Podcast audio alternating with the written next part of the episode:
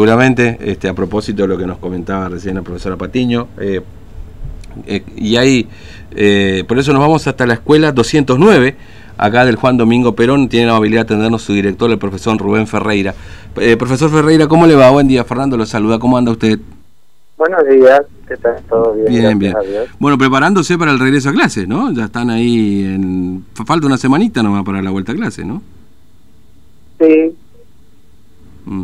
estamos en eso, estamos en los preparativos, actividades previas mm. que eh, establece el calendario escolar para el inicio de clases. Claro. Eh, ah, ¿Se ha confirmado un caso positivo ahí de COVID de un docente, profesor Ferreira?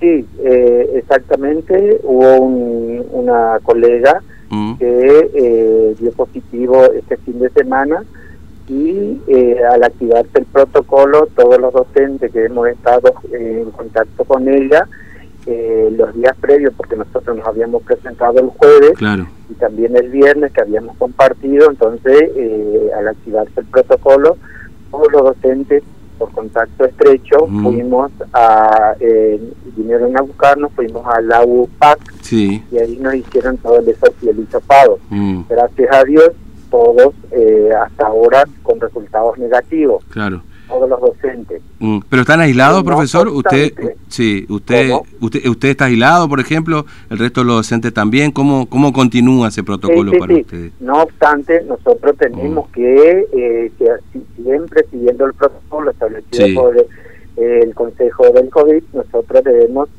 eh, sí o sí realizar la cuarentena o el, el aislamiento en este caso nos dieron aislamiento mm.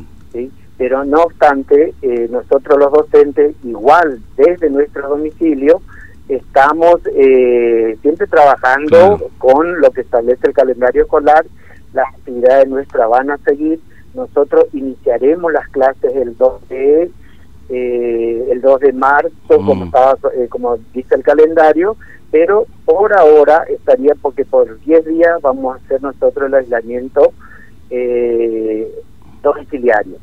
De hecho, de los resultados de los hisopados correspondientes que nos harán oportunamente, eh, va a depender si eh, nos dan el alta o no. Y nosotros queríamos, porque fuimos simplemente contacto estrecho de alguien que eh, tuvo. Mm eh, que salió positivo a, claro.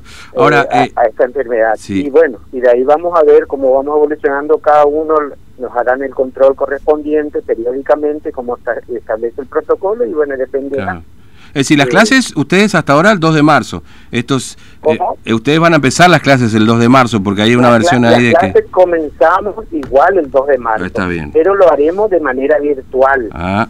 Cada docente desde su domicilio se contacta, ya, ya desde el año pasado lo hacíamos de esa manera. Claro. Eh, cada docente eh, se contacta con su grupo de alumnos y ahí comenzaríamos las actividades virtuales.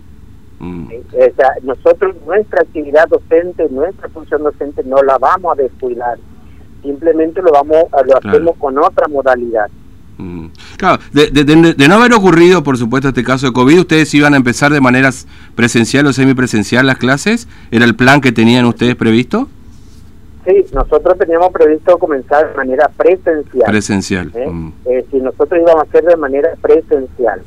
Eh, y ahora eh, lo vamos a hacer de manera virtual lo mismo hasta que eh, tengamos el alta.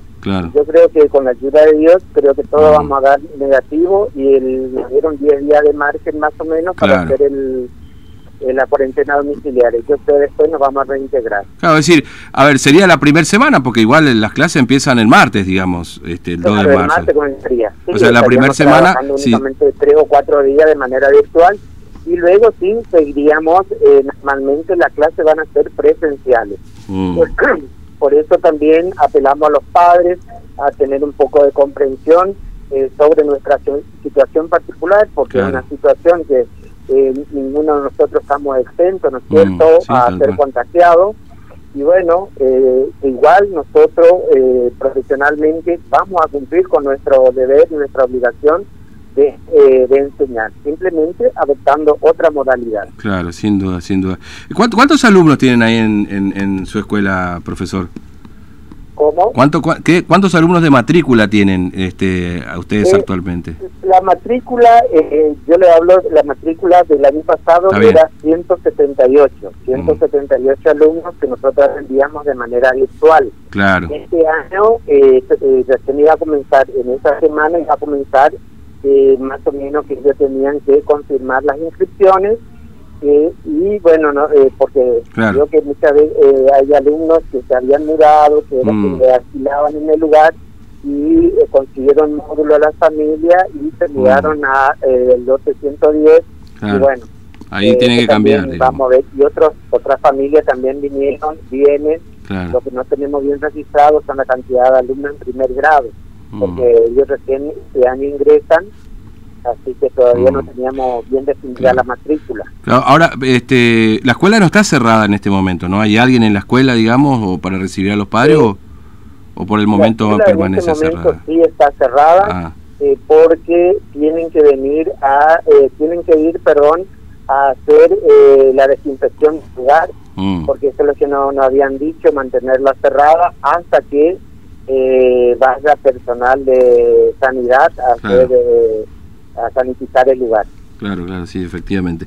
Bueno, usted, usted está bien, digamos, ¿no? ¿Usted también se hizo el hisopado, profesor Ferreira? Este, ¿También le tuvieron que hacer? Sí. Todos los docentes, eh, eh, los 18 que estábamos, fuimos a hacernos el hisopado. A los 18 eh, nos dio eh, resultados negativos. Mm.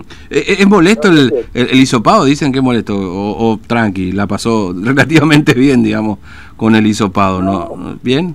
No, fueron eh, muy profesionales, fueron eh, las personas que nos atendieron, realmente muy cuidadosos y queremos agradecer yo personalmente y en nombre de todos los docentes de la Escuela 209, agradecer por la atención brindada ahí en el centro. Eh, se notó la profesionalidad de cada uno, cada uno sabe la función que cumple y lo cumple con idoneidad.